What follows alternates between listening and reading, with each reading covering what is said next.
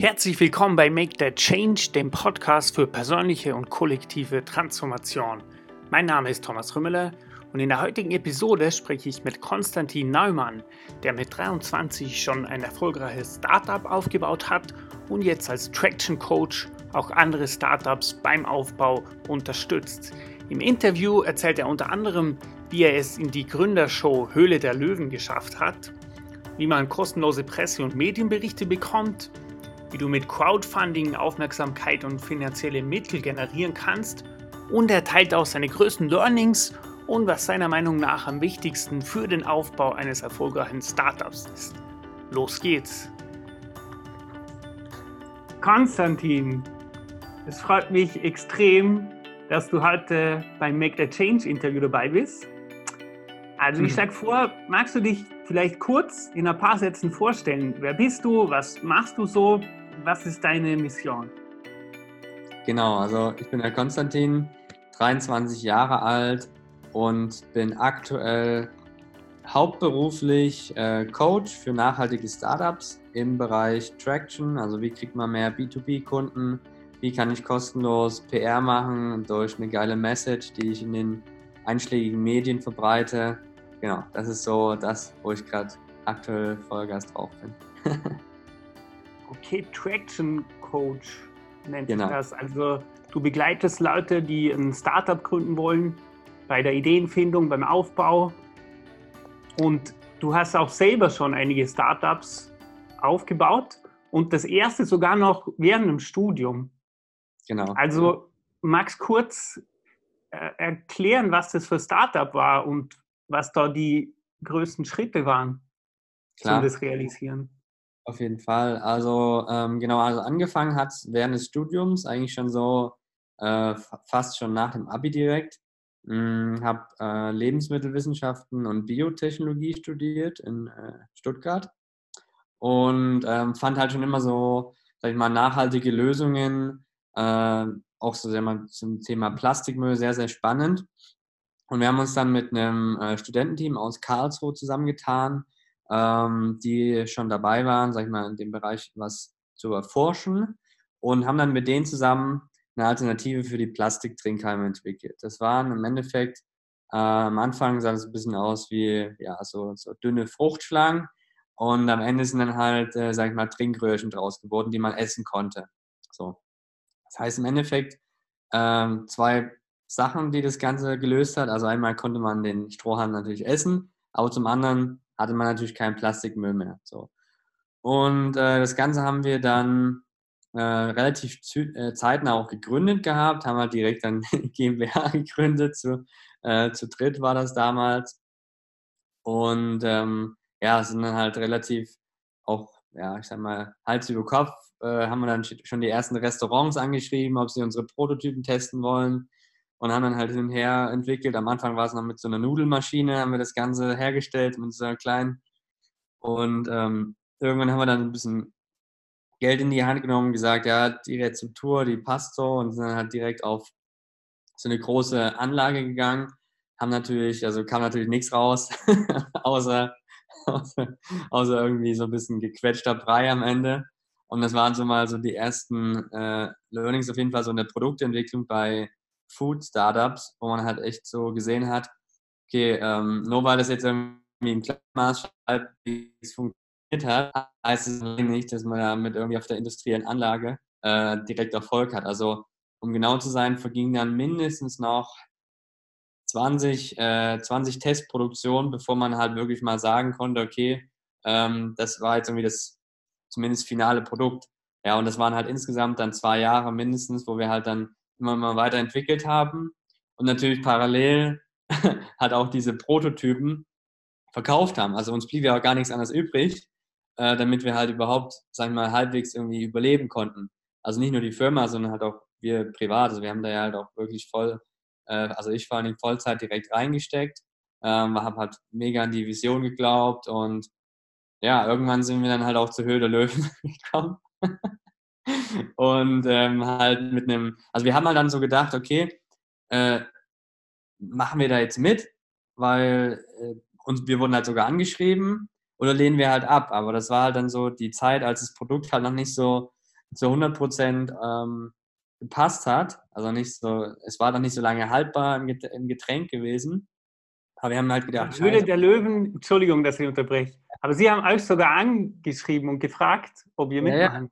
Möchtet. Ja, ja, tatsächlich. Ähm, und das war dann auch für uns dann so die, die Frage gewesen, Mist, lehnen wir, das, lehnen wir das jetzt ab, nur weil das Produkt halt nicht gut ist, oder nehmen wir, nehmen wir es halt mit, einfach um halt die Reichweite zu bekommen und haben dann halt gedacht, ja komm, äh, scheiß drauf, all in und haben, sind dann halt da hingegangen, ähm, wussten halt, okay, das Produkt ist dann nicht so optimal, wurden, dann aber halt so, wurden dann aber halt so komplett von den, von den Löwen zerrissen. Ähm, also wir selber war, äh, kamen anscheinend richtig sympathisch rüber, halt auch so auf den ganzen Kommentaren auf Social Media und so, sind wir halt richtig eigentlich sympathisch rübergekommen. Und dann sich so die Idee und so haben wir auch alle gefeiert. Ähm, aber die Löwen waren halt einfach noch nicht, nicht so vom Produkt überzeugt. Ähm, wir haben halt damals aber nicht aufgegeben und haben dann trotzdem noch, ähm, weil wir halt wussten, okay, Sendung wird aufgezeichnet, meistens so im Frühjahr und ausgestrahlt im Herbst. Haben wir gedacht, okay, jetzt ein halbes Jahr Vollgas und haben es dann aber halt auch geschafft, mit einem Rebranding vom Produkt das Ganze dann äh, zur Ausstrahlung recht erfolgreich äh, trotzdem noch zu verkaufen. Also das war dann halt äh, auch unser umsatzstärkster Monat und äh, da ging dann schon ordentlich was ab. Also genau. ihr habt im Höhle der Löwen in der Sendung haben, äh, seid ihr ziemlich kritisiert worden wegen Produkt ja. und dann habt ihr eine neue Brand gemacht. Also ihr habt das Produkt verbessert und dann ja. mit einer neuen Brand seid ihr genau. nochmal rausgegangen. Genau, also das Produkt hieß am Anfang halt Eat Apple und danach haben wir es umgenannt nach Superhalm. Also sozusagen den, den Produktnamen geswitcht. So. Dann haben wir gesagt, das war jetzt sozusagen Prototyp und das ist jetzt äh, final. So, das war so die Story dahinter. Und dann haben wir halt auch auf der Website so gezeigt, okay, das waren jetzt so die Evolutionsstufen. So hat sich äh, verbessert, so viel Zeit haben wir reingesteckt. Und das kam halt auch bei den, äh, sag ich mal, bei den Kunden ziemlich, ziemlich gut an. Dass man die halt einfach mit auf die Journey genommen hat. Genau. Also meine Learnings sind da mal als erstes, dass der Erfolg nie über Nacht kommt. Nee. Es ist immer ein Prozess. Ja. Und eben, dass, ja, wenn man eben bei der Höhle der Löwen eingeladen wird, dass man das auf jeden Fall machen soll, weil sogar wenn man zerrissen wird, wird man ja. auf Social Media gepusht und ja. man baut eine Beziehung auf, man baut Bekanntheit, eine Reichweite auf. Auf jeden Fall. Aber ich finde, das ist natürlich auch, man muss auch Mut mitbringen, oder? Klar, also. Wie war das, wo, wo da kurz vor der Sendung, wo gewusst hast, hey, so, das kann schon sein, dass die kritisch reagieren, weil ich glaube, das Problem war, dass der, der essbare Trinkhalm hat sich relativ schnell aus, aufgelöst, oder? In der Flüssigkeit. Ja, genau. Ähm, ja, also klar, man hat dann halt schon irgendwie so ein paar, äh, so ein paar Stimmen im Kopf gehabt, so. Aber keine Ahnung, ich bin halt auch Leistungssportler gewesen und ähm, war ja auch so bei, bei äh, Weltmeisterschaft und so. Und da hast du dann halt schon irgendwann so ein bisschen so ein Mindset, wo du halt so dann einfach irgendwann alles ausblendest. Und du denkst dann halt einfach nur noch so, ja, einfach durchziehen, so, weißt du? Und dann, äh, dann, dann machst du es halt einfach. ich meine, ich habe eh vor dem Interview, habe da erzählt von meinem Anker, den ich beim Snowboarden habe.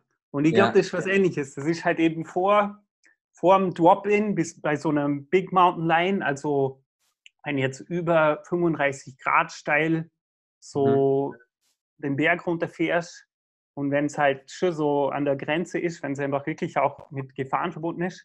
Ich habe so einen Anker, wo ich mache, so es kommt aus dem NLP und eben ich mache so den Anker und dann sage ich 3, 2, 1 und dann habe ich so meinen Fokus und mache das einfach. Das ist jetzt so eine Technik für mir, zum genau das machen, was du gerade erklärt hast, zum eben alles ausblenden und einfach so Gas geben. Hast du da auch irgendeine bestimmte Technik?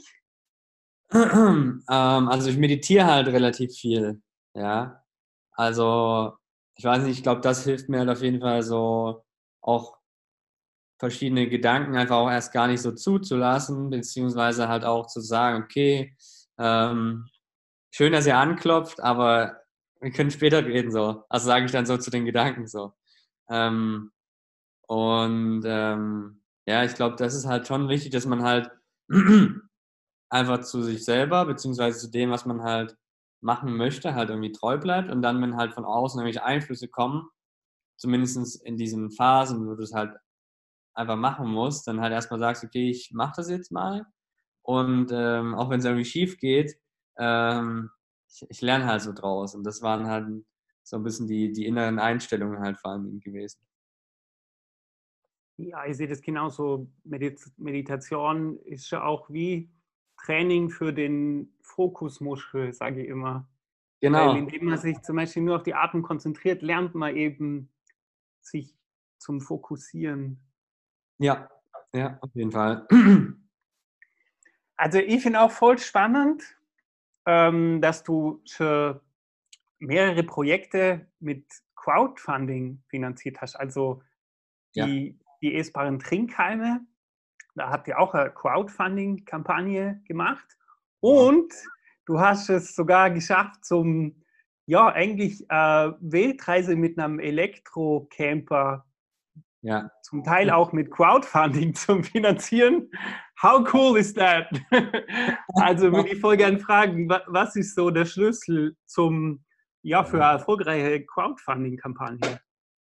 Ja, also tatsächlich Crowdfunding finde ich, äh, ist ein sehr, sehr geiles, eine sehr, sehr geile Methode, um vor allem jetzt gar nicht mal in erster Linie äh, unbedingt das äh, Geld einzusammeln, sondern um alle Marketingmaßnahmen alle auf einen Kanal zu richten. Weil das machen halt viele Startups oder gerade Projekte am Anfang meistens nicht. Die haben dann halt irgendwie, äh, schreiben halt mal mit dem, dann machen sie mal das, dann gehen sie mal da zu dem Interview, reden mal über das. Aber wenn du halt eine Crowdfunding-Kampagne hast, die halt wirklich nur irgendwie 30 Tage läuft, dann ähm, planst du natürlich auch so, dass du deine ganzen deine, deinen ganzen Medienstrom oder deine ganze Aufmerksamkeit, die du generierst, natürlich alle auf diese 30 Tage draufschiebst.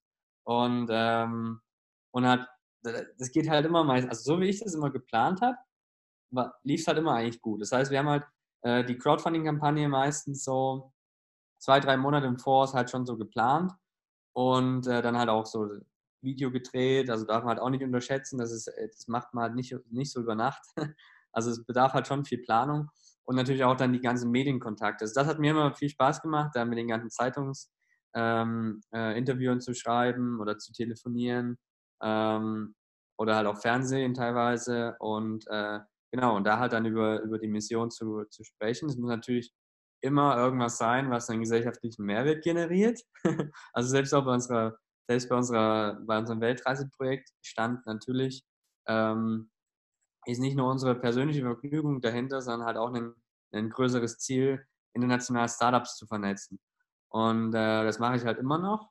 Und ähm, das war so ein bisschen die Mission auch dahinter. Das heißt, es, man muss natürlich immer irgendwo den Leuten, die einen unterstützen, natürlich einen Mehrwert bieten.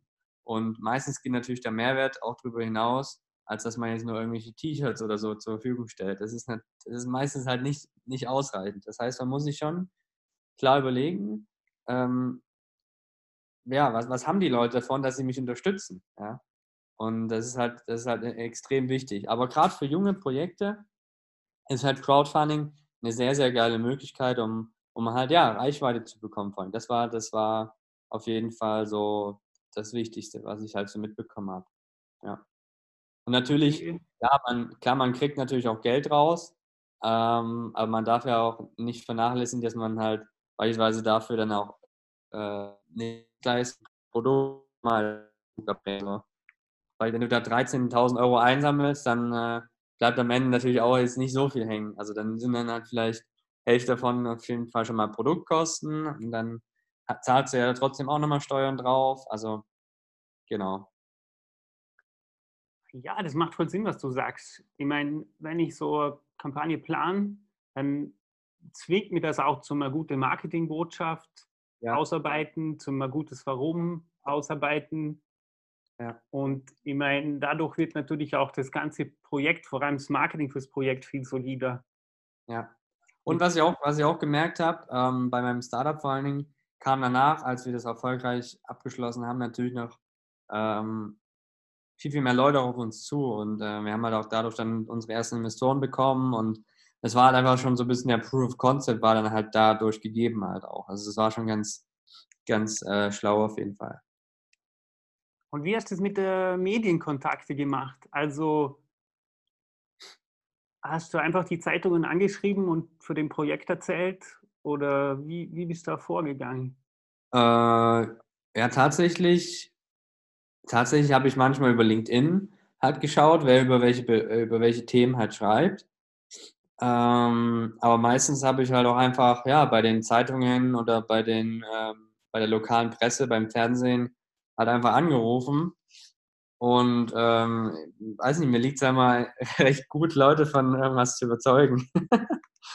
und ähm, ich meine, die, die, die lokalen Medien oder generell, die schauen natürlich trotz, die schauen natürlich immer nach irgendwelchen Geschichten, die halt innovativ sind und allgemein, wenn du ein Startup hast, äh, da macht dir eigentlich jeder die Türen auf. Also da, da kannst du eigentlich bei, bei jeder Zeitung landen, ohne dass du da was zahlst. Also manchmal waren natürlich auch, kamen auf uns welche zu und wollten dafür für irgendwelche Platzierungen Geld haben. Da habe ich ihnen gesagt, hey, ich habe am Tag teilweise vier, fünf Interviews. es kann halt auch sein, dass du uns was zahlen musst, wenn, wenn du so kommst. Also es war dann, es war halt echt, echt immer so gewesen, dass ich halt einfach, ja, einfach angerufen habe und dann halt gefragt, wer schreibt bei euch über Thema XY. Ja, und dann hast du halt eine Nummer bekommen und dann hat man sich dann meistens mit dem halt mal zusammengesetzt. Das war echt unproblematisch. Und du hast nicht geschrieben, sondern du hast direkt bei der Redaktion angerufen und gefragt, hey, ja, wer ist zuständig für dieses Thema?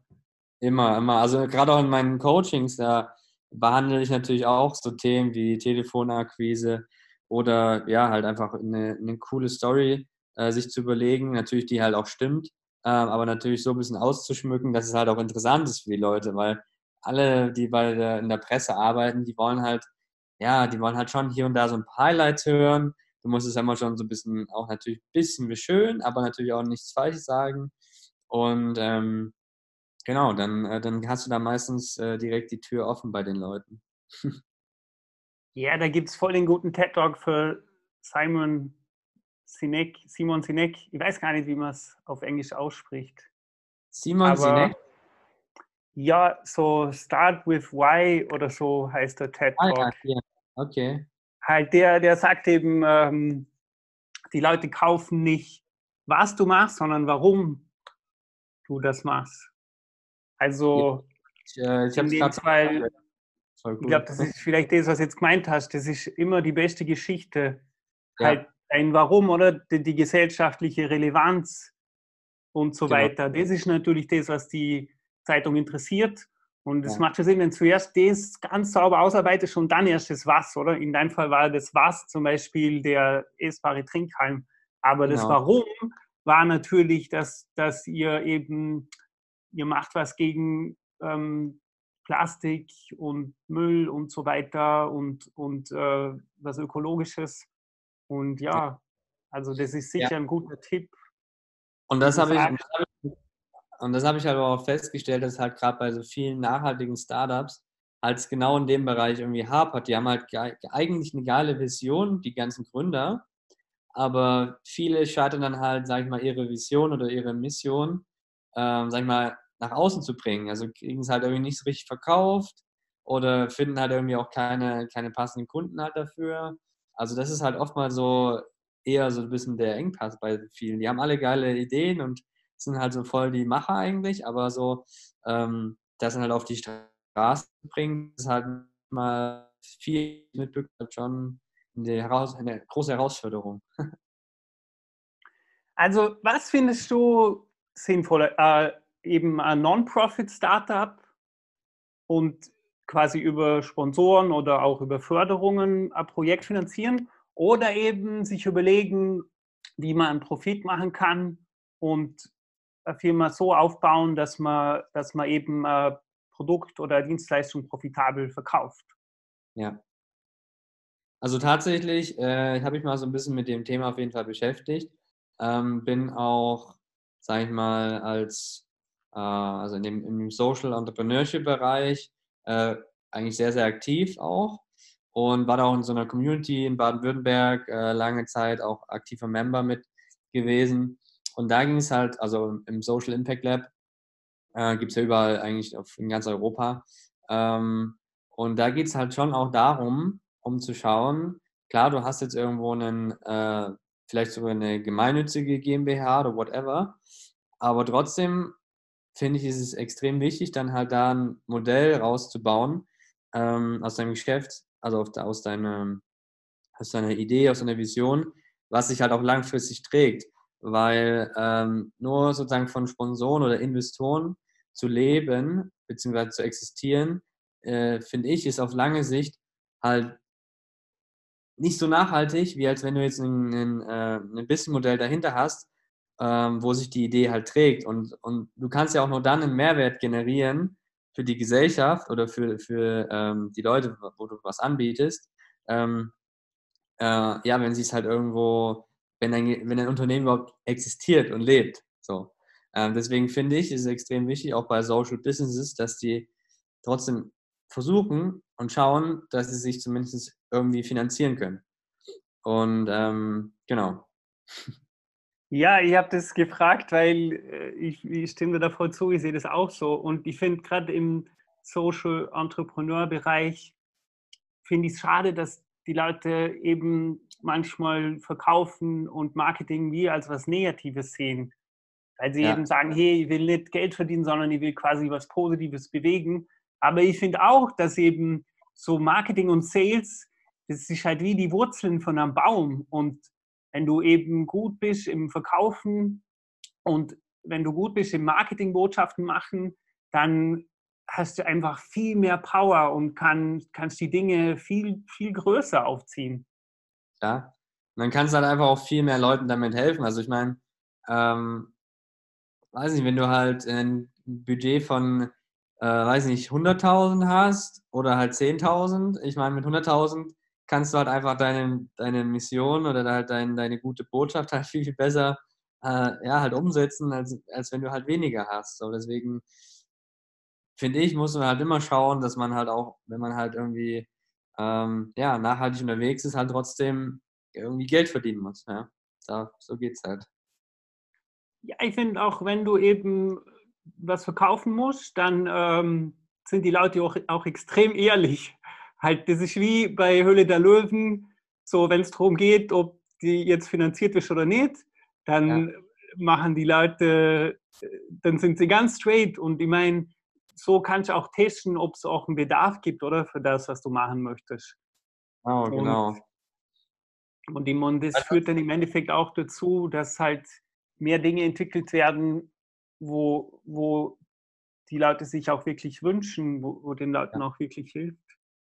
Ja, weil ich meine, wenn du halt nicht verkaufen kannst und nicht davon leben kannst, dann ist es halt einfach nur ein teures Hobby. ist halt so. ja, und also, ich glaube, oft werden nur Sachen entwickelt, wo zwar im eigenen Kopf genial wirken, aber wo in der Realität, in der Außenwelt eigentlich, wo es niemanden gibt, der sich dafür interessiert. Und das ist dann auch, das ist dann auch schade. Aber ja. So ist das. Also, meine nächste Frage wäre, wir haben ja schon darüber gesprochen, dass der Erfolg nicht über Nacht kommt. Und darum genau. wollte ich fragen, was sind so die größten Fuck-Ups, also die, oder anders ausgedrückt, die größten Learnings, die du so gemacht hast? Hm, jetzt im, Pri im Privaten oder halt auch im, äh, im Startup-Bereich?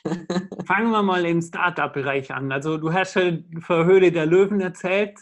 Das war zwar auch, die, das war äh, ja in Anführungszeichen vernichtende Kritik, aber das hat sich dann rausgestellt, hat, aber das hat sich sehr positiv ausgewirkt. Gibt es dann äh, im, im Startup-Bereich andere Erlebnisse, wo nicht so angenehm waren, aber wo schlussendlich zu einer Erkenntnis geführt haben, wo viel bei dir verändert haben?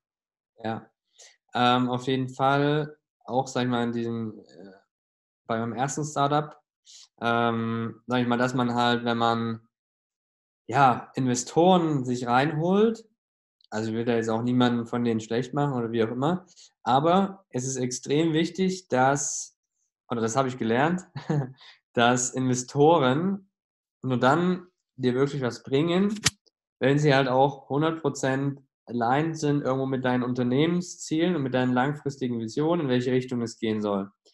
Und gerade wenn man halt so ein bisschen in der, im Engpass ist und halt wirklich Geld braucht, dann trifft man halt manchmal falsche Entscheidungen. Und das äh, ist halt sehr, sehr ärgerlich, wenn man halt sein Unternehmen, wenn man sich überlegt, dass man es ja über Jahre lang eigentlich machen wollte oder müsste, und dann aber halt Leute reinholt oder Investoren reinholt, die halt eben nicht zu 100% passen. Das ist dann so ein bisschen wie so ein Virus, den du dir halt so reinholst, weil du halt gerade nichts anderes machen kannst. Und ähm, das war für mich auf jeden Fall so ein Learning, wo ich gemerkt habe, okay, ähm, wenn du wieder mal irgendwann ein eigenes Startup haben solltest, was auf jeden Fall auf externes Geld angewiesen sein sollte, was natürlich nicht immer per se schlecht ist, ähm, dann äh, choose wisely. Also dann würde ich auf jeden Fall das Ganze noch viel, viel mehr evaluieren und jetzt nicht nur sagen, ja, ja, wir brauchen Geld, her damit, her damit, sondern halt schon eher zu gucken, wo kommt es her, wer ist dahinter, was machen die, was ist denn ihr Werdegang und was sind halt auch ja, denen ihre Vision und da einfach noch ein bisschen besser so ja, zu, ja, auszusortieren und zu wählen, wen man halt nimmt. Mm, das auf jeden Fall, das war so die, die eine Sache, gerade wenn es um Thema Investoren geht. Und ähm, was auch noch so eine Sache war, das war natürlich so ein bisschen bei unserem, äh, bei unserem Elektroauto-Projekt so, ähm, was natürlich auch ein bisschen zum, zum Stocken gekommen ist, nachdem wir ähm, halt, äh, nachdem unsere Werkstatt empfohlen wurde, äh, die natürlich ja, an sich sehr, sehr freundlich war. Wir waren auch persönlich da unten und war alles super. Ähm, und es lief auch sehr, sehr lang gut. Es war, das Auto war schon irgendwie 80, 90 Prozent fertig. Wir waren so übel, also so überhyped, richtig gut drauf. Und dann ging es eigentlich nur noch ums letzte Bauteil, eigentlich so die Batterie. Und ähm, die kostet halt relativ viel bei einem Elektroauto. Weil vor allem, wenn man eine lange Reichweite haben will, dann zahlt man dann schon ordentlich Geld. Das waren bei uns äh, ja 25.000 Euro allein nur für die Batterie. Das war halt, ist, ist eine, eine Stange Geld gewesen. Und ähm, wir haben halt 100% vertraut, weißt du? Und äh, dann hast du also auf dein Bauchgefühl gehört, es sagt dir, okay, eigentlich ist alles super, du erweist du das Geld, aber irgendwann merkst du so, okay, irgendwie, das geht jetzt nicht so vorwärts da unten und dann hörst du halt mal nach, wie sieht es denn jetzt halt aus? Und dann hast, wartest du Woche von Woche, Woche auf Woche, aber irgendwie gibt es halt keine Neuigkeiten und es wird halt nicht besser. Und dann ähm, haben wir halt auch mitbekommen, dass äh, der da unten halt anscheinend irgendwie Zahlungsprobleme hatte und halt unser Geld auch gar nicht für die Batterien genommen hat, sondern um irgendwelche anderen Schuldenlöcher zu stopfen und dann auch seine Werkstatt auflösen musste. Und es war dann halt für uns ein Riesenbruch, eigentlich mit so äh, dem ganzen Projekt erstmal vor allen Dingen, dass wir da erstmal ja, halt auch, wir hatten halt nicht mehr nochmal 25, was wir halt nochmal reinstecken konnten, um das nochmal woanders zu machen. Ähm, deswegen ist halt auch momentan auf Eis. Und für uns war eigentlich aber so das Learning draus, dass, ja, egal wie gut du dich eigentlich mit jemandem verstehst, ähm, du kannst halt trotzdem zu, nie zu 100% wissen, was eigentlich so im Hintergrund halt abgeht.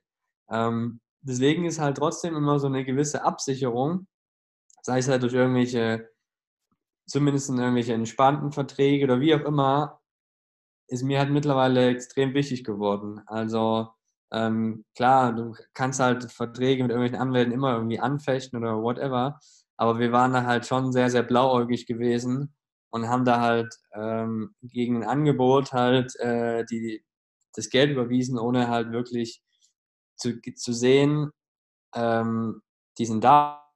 Und dann verweisen. Da waren äh, das viel zu blauäugig rübergegangen, äh, rangegangen. Und ähm, ja, also das war, nehme ich auf jeden Fall auf meine Kappe. Ja, also es war äh, ein teures Learning, aber ähm, ja, mal schauen, wie es jetzt, wie es jetzt ausgeht. Aber das genau, das war so auch eigentlich, eigentlich mit bisher so mit das größte finanzielle Fuck-up auf jeden Fall. Ja, ich hoffe, dass das noch gut ausgehen wird. Ist ja auch noch nicht vorbei. Nee, nee. Aber ja, ich meine, der, der Max oder der Benny äh, von Levin, die habe ich auch schon für einen Podcast interviewt. Und ja. äh, die haben gesagt, also bezüglich Investoren haben sie gemeint, dass wenn eben ein Investor in sie investiert, dann investieren auch sie, sie in Investor und dass sie mhm. eben immer nur mit Leuten arbeiten würden, die auch die gleiche Denke haben, also die ja. ihnen sympathisch sind. Ich glaube auch, ähm, so, es ist einfach extrem wichtig, dass man nur mit Leuten arbeitet, die auf einer Wellenlänge sind, mhm. falls eben die Situation eintritt, wo es dann noch nicht mehr so läuft. Und die Geschichte mit der Autowerkstatt ist vielleicht ganz was Ähnliches. Ich meine, da bist, da bist in Anführungszeichen du der Investor, du hast sie engagiert. Aber ich meine, immer wenn halt die Kommunikation nicht passt oder, oder wenn die Klarheit fehlt, kann es natürlich zu Problemen kommen. Ja. Aber das, Aber Verrückte, glaub, das Verrückte sogar, wir waren ja in der Zeit äh, auch unten in Österreich gewesen, sogar bei ihm. Permanent, wir, haben uns da, wir hatten eine Wohnung. Das heißt, wir waren permanent bei ihm, waren halt auch mit seiner Familie und so, es waren Grillen gewesen, alles. Deswegen, wir sind auch gar nicht auf die Idee gekommen, dass, der, dass er uns überhaupt irgendwas Böses will oder so. Ähm, deswegen war das halt auch für uns so ein, eigentlich so ein No-Brainer, dass wir gesagt haben, ja klar, wir vertrauen dir, alles super. Äh, waren mit seinem Sohn im Freibad gewesen. Also das ist halt so verrückt. Und dann, ähm, ja, dann sehen wir da halt, keine Ahnung, wie auch dann irgendwelche anderen Autos dann rumstehen und halt nicht fertig gemacht werden. Und dann war halt für uns irgendwann so ein bisschen, als wir gemerkt haben, okay, irgendwas läuft hier richtig schief, so. Aber es ist halt echt, echt schade gewesen. Naja. Und ich meine, was hast du daraus gelernt? Würdest du jetzt nächstes Mal da vorsichtiger agieren, oder? Ja, auf jeden Fall. Also bevor ich, ähm, bevor ich, sag ich mal, solche Summen hin und her hantiere, dann äh, will ich sozusagen erst die Leistung erbracht sehen, bevor ich da was überweise. Also das, äh, das auf jeden Fall. Ähm, ja, und halt einfach auch, sag ich mal, vertraglich noch mehr fixieren, was passiert oder beispielsweise, welche Aufgaben genau gemacht werden, ja, und, und dann halt nicht nur so mündlich so Abmachungen so unter Freunden so, sondern halt gerade wenn es halt darum wirklich auch relativ viel Geld geht, das halt dann schon irgendwo halt auch schriftlich niederschreiben und halt, dass man sich halt drauf committet. Ähm, genau, das war halt so eine Sache, weil es gibt halt irgendwie so unterschiedliche Menschentypen. Bei dem einen heißt halt ein, heißt es halt so, bei dem anderen heißt es halt so und ähm, bei mir ist halt immer, wenn man sich was ausmacht, so die Hand gibt, dann, äh, dann zählt es halt so, aber bei, bei ihm anscheinend halt nicht so ganz. ja. Also das ist sicher was, wo ich auch extrem gelernt habe, dass eben so Ideen, was man auch zum Beispiel bezüglich Partnerschaft hat. Da hat jeder mhm. so, oder auch bezüglich Kooperationen, hat jeder so Ideen in seinem Kopf. Aber das, ja. was du eben für Ideen bezüglich Kooperation oder Partnerschaft hast, ja. muss nicht das gleiche sein, wie jemand anders in seinem Kopf hat. Und ja, ich glaube, so der Schlüssel ist vielleicht schon eben so Klarheit und gute Kommunikation, aber ich glaube, das ist immer Herausforderung. Das ist, ich glaube, ja, das ist schon das Thema, wo irgendwie am wichtigsten ist. Also Max und Benny, die haben auch gesagt, für sie ist so das Wichtigste für einen Erfolg, für einen unternehmerischen Erfolg, ist so, hat mit Menschen zu tun. Und also ich glaube, du bist auch, du bist sicher nicht nur gut in, in äh, Journalisten kontaktieren, sondern du bist sicher allgemein gut im Netzwerk aufbauen. Drum vielleicht kannst du uns da noch ein paar Tipps mitgeben. Was sind so für die die Schlüssel zum Beziehungen zu Menschen aufbauen, die dich hm. unterstützen können? Ja, also ich war auch schon immer sehr gerne mal auf so Events und äh, Netzwerkveranstaltungen unterwegs. Ähm, was da mein Schlüssel dafür ist. Also ich glaube, bin halt generell halt ein, einfach ein offener Mensch, der halt erstmal so sehr, sehr ähm, unvoreingenommen an Leute rangeht. Also ob es jetzt ein Chinese ist, äh, einer mit äh, dunkler Hautfarbe, einer aus äh, Russland oder was auch immer. Also mir ist es mal so grundsätzlich egal. Ähm, und ähm, finde es halt immer sehr, sehr spannend zu hören, die Geschichten von anderen. So, das heißt, äh, ich weiß nicht, ich lasse mir halt gerne was erzählen. So. Ich frage halt Leute mal gerne, was sie halt machen. Und dadurch komme ich halt immer eigentlich sehr, sehr gut auch mit Leuten ins Gespräch. So. Ähm, und es war halt nie so das Problem, dass, dass ich jetzt halt ähm, weiß nicht, nicht wüsste aus irgendeiner Branche, wen ich da kontaktieren muss. Also es gibt immer irgendwie jemanden mittlerweile, wo ich so weiß, okay, ich habe da hier und da so ein Problemchen, da muss ich auf jeden Fall den und den fragen. So. Ähm, und was natürlich auch sehr, sehr praktisch ist, ist halt heutzutage so, ähm, also ich finde LinkedIn zum Beispiel richtig, richtig krass, Äh, das ist wie so eine Art, weiß nicht, so ein, so ein, äh, so ein Online- äh, Netzwerk-Event, aber halt so ein, auf so einem nächsten Level halt. Also du kannst halt wirklich das raussuchen, was du halt so brauchst. Und ähm, ja, halt auch, weiß nicht, Leute halt auch spüren zu lassen, also jetzt auch im echten Leben, ja, dass du dich halt einfach offen und ehrlich halt auch für das interessierst, was die halt machen und halt hier und da auch mal nachfragst. Also das, das war so für mich so eigentlich so die, die wichtigsten äh, ja, Erkenntnisse, beziehungsweise das ist eigentlich so das, was ich jeden Tag so anwende, wenn ich neue Leute kenne. Also erst mal einfach rausgehen, sich dafür interessieren, was die Leute machen. Genau. Und vielleicht auch nicht überkomplizieren, sondern einfach machen. Genau, also vor allen Dingen, ich meine, es ist ja teilweise so simpel. Du gehst halt hin, fragst denjenigen, hey, was war deine Motivation, hier heute herzukommen? Und dann bist du halt schon im Gespräch so. Ganz einfach. Dann musst du jetzt nicht, dann musst du jetzt halt nicht irgendwas aus dem Arsch ziehen. Das, ist halt eigentlich sehr, sehr, sehr, sehr easy. Oder was sind gerade deine Herausforderungen? Wo stehst du aktuell? Keine Ahnung, was hilft dir, was, was würde dir aktuell helfen? Keine Ahnung, hast du vielleicht wieder irgendeinen Kontakt, den du ihm weitergeben kannst? Whatever. Also, genau. Ich sage immer, wenn alle Menschen geben und nehmen könnten, dann wird es keinen Mangel mehr auf der Welt geben. Das stimmt, auf jeden Fall. Aber das Interessante ist, dass eben die Menschen können das eine nicht so gut. Also sie können entweder nicht so gut nehmen, das ist schon sehr oft, dass die Leute nicht so gut Hilfe annehmen können, oder sie können eben nicht so gut geben, ja. Ja, das ist definitiv so. Ich meine auch gerade so, ich meine, wenn man sich mal so die Welternährung anschaut, dann ist ja auch so, dass einige Kontinente halt eher mehr nehmen wollen, als was sie abgeben wollen. Aber was glaubst du, wird so die Menschheit auf den nächsten Level bringen? Ähm, meinst du jetzt generell in unserer Gesellschaft? Generell. Okay, also ist auch, okay. das ist eine große ähm, Frage. Ja. Ähm, Marina, Lach nicht so. Oder ich finde äh, spannend, äh, was glaubst du, müsste jedes Kind in der Schule lernen?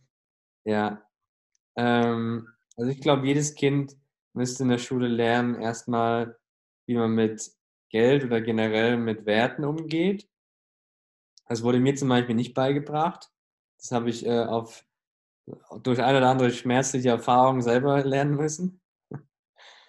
Und ähm, ja, halt auch trotzdem äh, Kommunikation. Das ist ähm, extrem wichtig, vor allem halt, wie man sich auch verkauft. Ich meine, man verkauft sich ja jede, jeden Tag, seinen Partner, seinen Eltern, weiß ich nicht, wenn man zur Post geht und, äh, weiß ich nicht, äh, einen Brief abholen will, man hat seinen Ausweis vergessen, manchmal kriegt man den Brief, manchmal halt nicht. So. Ähm, es ist immer so eine Frage von Kommunikation, finde ich. Und das ist halt extrem wichtig. Das kriegt man halt in der Schule irgendwie nicht so gelernt. Da lernt man halt, wie man irgendwas auswendig lernt, ähm, aber jetzt nicht, wie man sich eigentlich so aufs Leben vorbereitet. Ähm, ja, und halt trotzdem, was finde ich auch extrem wichtig ist, ähm, wie man einfach Spaß an Dingen behält. Ja, also wie man generell halt vor allen Dingen das, was man halt macht, halt gern macht. Das ist, glaube ich, das äh, ist auch sehr, sehr wichtig dass man einfach Spaß dran hat, was man macht im Leben und dadurch halt auch langfristig äh, erfolgreich wird. So. Das ist, das ist, glaube ich, so der, der Schlüssel. Äh, glücklich und äh, freudig bleiben. ja, also ich glaube schon, wenn, wenn eben äh, mehr Menschen am Morgen mit einem Lachen aufstehen würden, weil sie das machen, was sie lieben, ich glaube, das wird die Menschheit auf den nächsten Level bringen. Ja, ja, doch. Also ich meine, dann wäre halt einfach auch, sag ich mal, die, da wären die Emotionen und die, äh, also wir haben es, warte mal, ich muss kurz ein bisschen ausholen. Wir haben es halt auf Bali irgendwie krass gemerkt. Äh, ich weiß nicht, meine Freundin hatte damit angefangen gehabt, dass da gefühlt, egal was man gedacht hat, ist einfach passiert. Also das war richtig strange. Man hat halt irgendwie gedacht, okay, heute sehen wir Haie und dann, und dann haben wir halt einfach so Riffhaie gesehen obwohl wir halt nicht mal wussten, dass es auf Bali irgendwelche Haie gibt oder whatever. Oder man, keine Ahnung, man denkt halt, man, äh, es passiert halt das und es ist halt wirklich direkt so passiert. Das heißt, generell, wir haben halt gemerkt, auf Bali, die Stimmung der Menschen, ich weiß nicht, ob es jetzt so ein bisschen äh, zu spirituell rüberkommt, aber die Leute da waren halt generell besser gelaunt und es hat sich so angefühlt, als würde irgendwie, als wären die Gedanken alle so frei und würden halt wirklich so erhört werden, so ein bisschen, so in die Richtung. Und äh, deswegen glaube ich halt wirklich, wenn es halt mehr Plätze auf dieser Welt geben würde oder generell alle Menschen einfach eine bessere emotionale Lage hätten, dann würde halt auch viel, viel mehr Gutes passieren einfach. So, von der Sichtweise her. Ich meine, wenn wir da jetzt tiefer gehen, so vielleicht ist es auch so, dass weil du eben offener warst in Bali, weil du am Reisen bist, weil, weil du ja, weil du nicht so einer festgefertigten Routine folgst, vielleicht hast du darum eben auch wie die Welt anders gesehen und die Leute haben anders reagiert. Kann, kann auch sein. Wobei ich muss schon sagen, also die Leute da auch generell, die Einheimischen, die waren halt einfach schon irgendwie glücklicher so. Also die haben halt einen halt einfach zurückgelächelt. Wenn man hier in, in Deutschland in, in, in Laden reingeht, da lächelt keiner so. also, weiß nicht, das ist halt schon so, Mentalitäten sind halt schon, schon ein bisschen anders. Aber klar, wir waren natürlich auch dadurch stimuliert, wir waren dadurch halt auch einfach offener gewesen und haben natürlich auch Sachen vielleicht aus einem anderen Blickwinkel dann gesehen.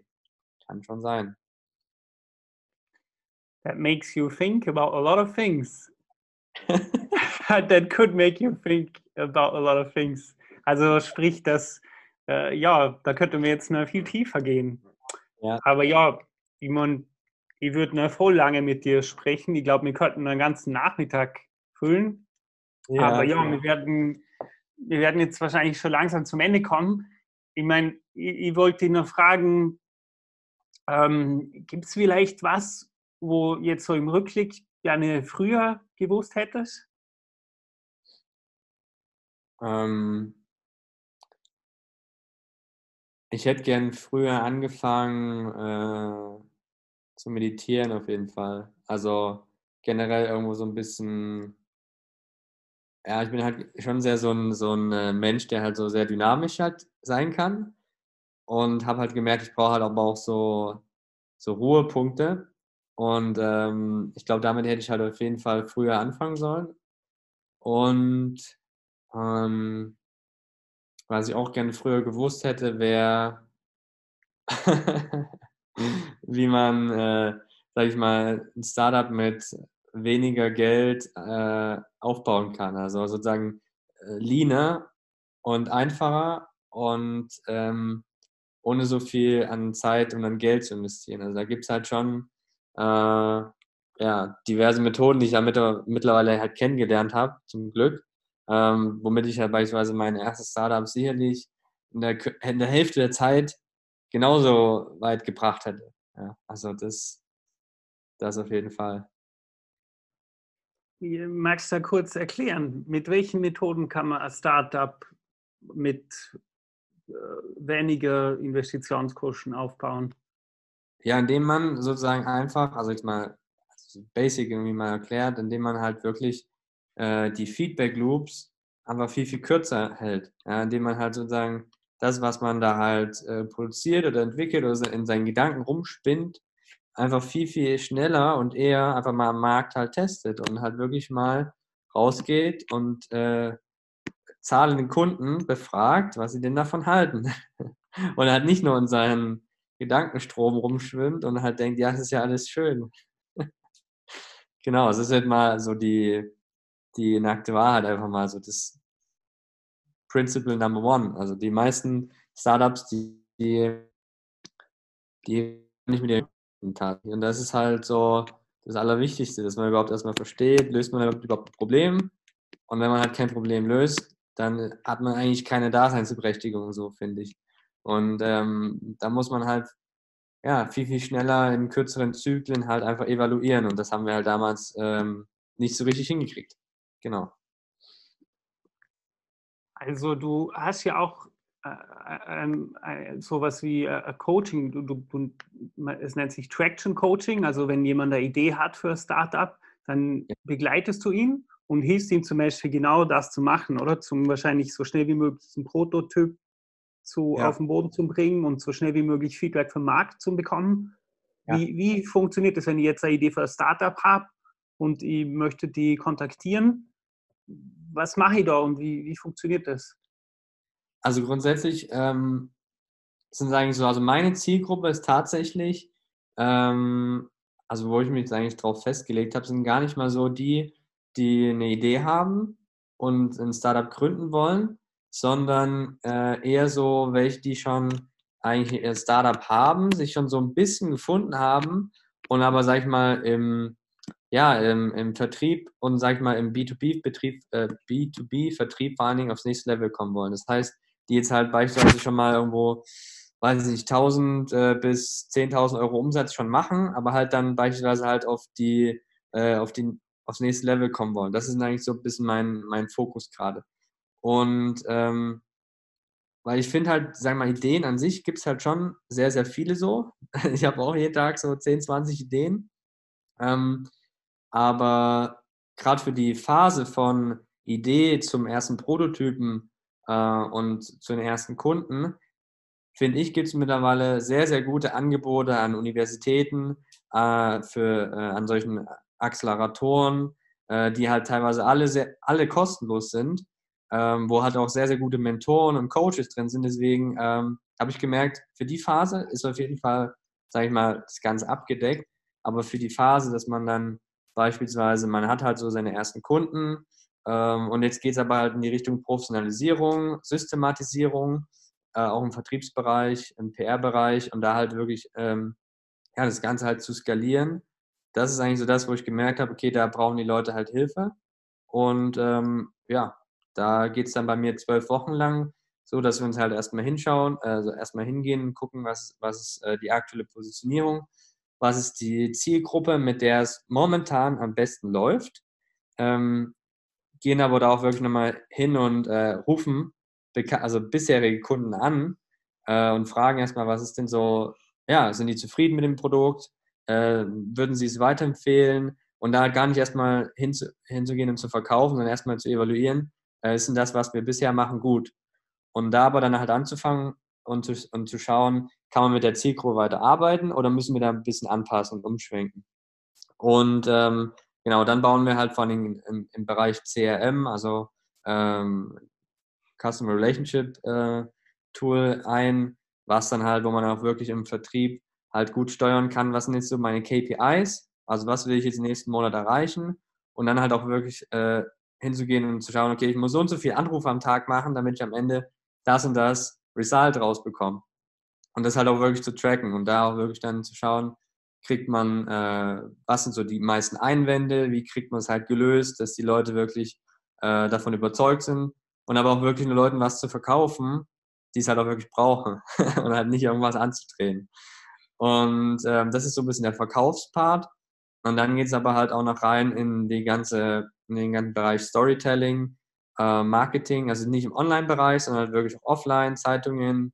Ähm, wie kriege ich jetzt äh, kostenlose Beiträge in TV, bei TV-Sendern hin? Also da war ich auch schon bei Galileo, RTL, ähm, weiß nicht, so Vox, was war danach, NTV, überall, ZDF, also halt wirklich, du kannst, du kannst halt, ja, teilweise auch Ausländische, die extra zu uns geflogen sind, also äh, wie kriegst du es halt einfach hin, kostenlose Werbung mit äh, kostenlosen Tausenden von Visitern auf deine Seite zu bekommen, ohne da jetzt äh, groß in irgendwelche Google Ads oder so zu investieren.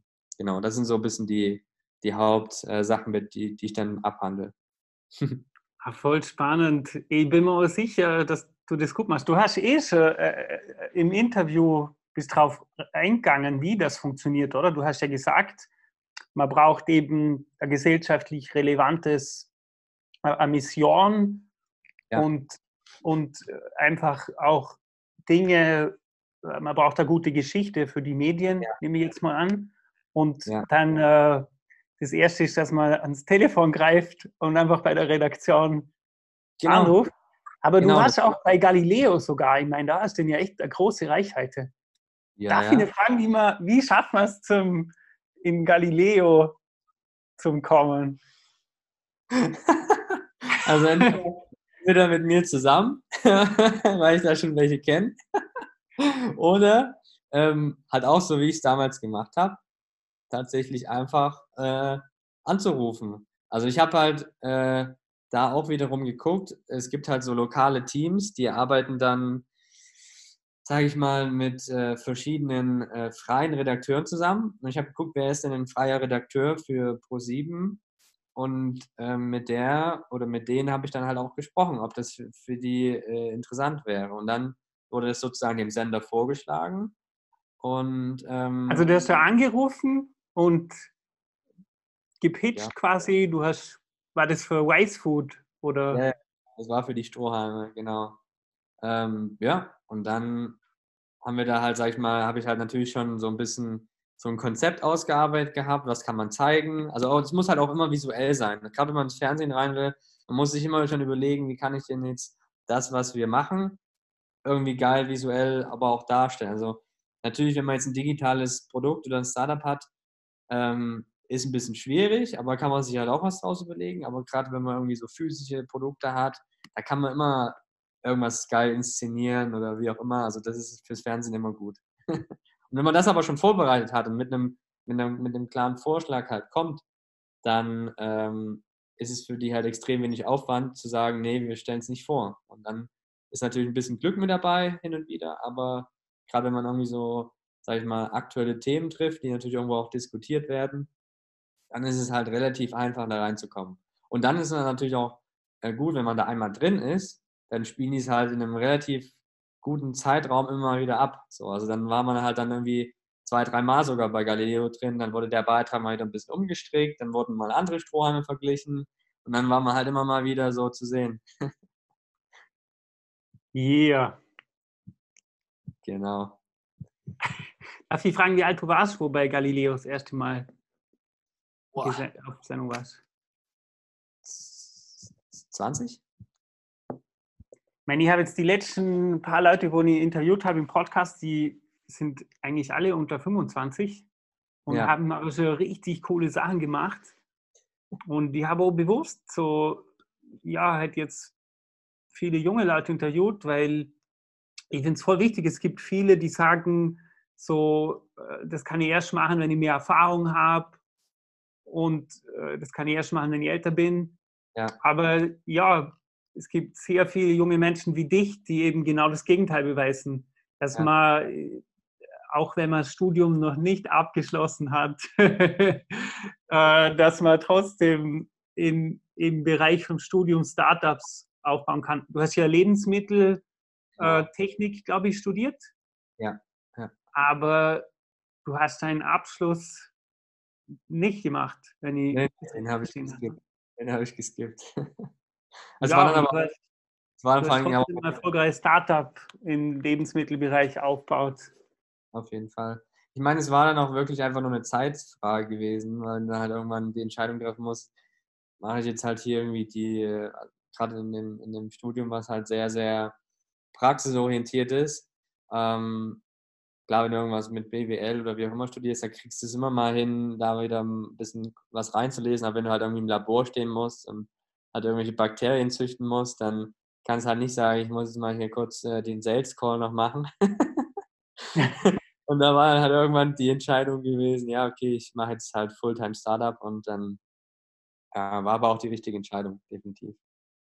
Ja, ich meine, ich finde, äh, man ist immer lebenslang am Studieren. Ich meine, ich werde nie aufhören studieren, nur habe ich halt andere Wege, wie ich mich weiterbild.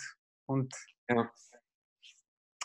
Also wenn ich jetzt äh, ein Startup habe und ein B2B-Produkt ja. und ich möchte eben so, ein, so einen Verkaufsprozess, wie du erklärt hast, oder ich will eben auch lernen, wie, wie so in Galileo kommen und, und so weiter. Wo kann ich mehr über dich erfahren? Ja, also ganz einfach. Man schreibt mir über LinkedIn, also da bin ich relativ aktiv. Äh, Konstantin Neumann kann man mir einfach kann man mich suchen. Äh, das Profilbild äh, ist das, wo ich so nett im Sand sitze. Weiß nicht, ob es da viele Konstantin Neumanns gibt, aber das Bild, wo, man, wo ich im Sand sitze. Und ähm, dann schreibt man mir dann einfach und ähm, dann läuft es halt so ab, dass wir dann einfach erstmal ja, analysieren, wo du aktuell stehst, ob ich dir überhaupt helfen kann. Ähm, wenn nicht, dann gebe ich dir aber trotzdem Tipps und äh, Tricks, wie du halt weiterkommst. Und ähm, dann setzen wir halt zusammen eine Strategie auf, was halt für dich am schlausten ist. Und dann gibt es halt entweder die Möglichkeit, wir machen das zusammen oder er macht es halt allein oder sie, je nachdem. Und äh, so läuft es halt meistens ab. Alles klar. Also einfach auf LinkedIn äh, Konstantin Neumann kontaktieren. Und äh, falls ihr jetzt kein LinkedIn-Profil habt, gibt es eine andere Möglichkeit? Äh, ja, klar. Also kann, man kann mir natürlich auch gerne auf äh, WhatsApp oder was auch immer schreiben. Instagram geht auch, also überall.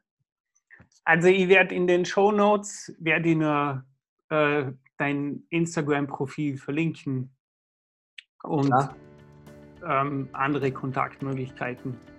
Natürlich. Oder halt per E-Mail geht natürlich auch. Also die, alles geht überall. Alrighty. Ja, vielen Dank, Konstantin, für deine Zeit. Ich habe es richtig spannend gefunden. Ich fand es auch super. ich möchte mich auch bedanken bei unseren Zuhörern für eure Aufmerksamkeit. Also wenn ihr noch Fragen habt, könnt ihr gerne einen Kommentar hinterlassen. Ich freue mich natürlich auch, wenn ihr bei iTunes eine Bewertung für den Podcast hinterlässt. Und ja, das war es soweit für uns. Mhm. Ähm, wie gesagt, vielen Dank für eure Aufmerksamkeit. Ich sage Tschüss und bis bald. Danke dir, Thomas. Mach's gut.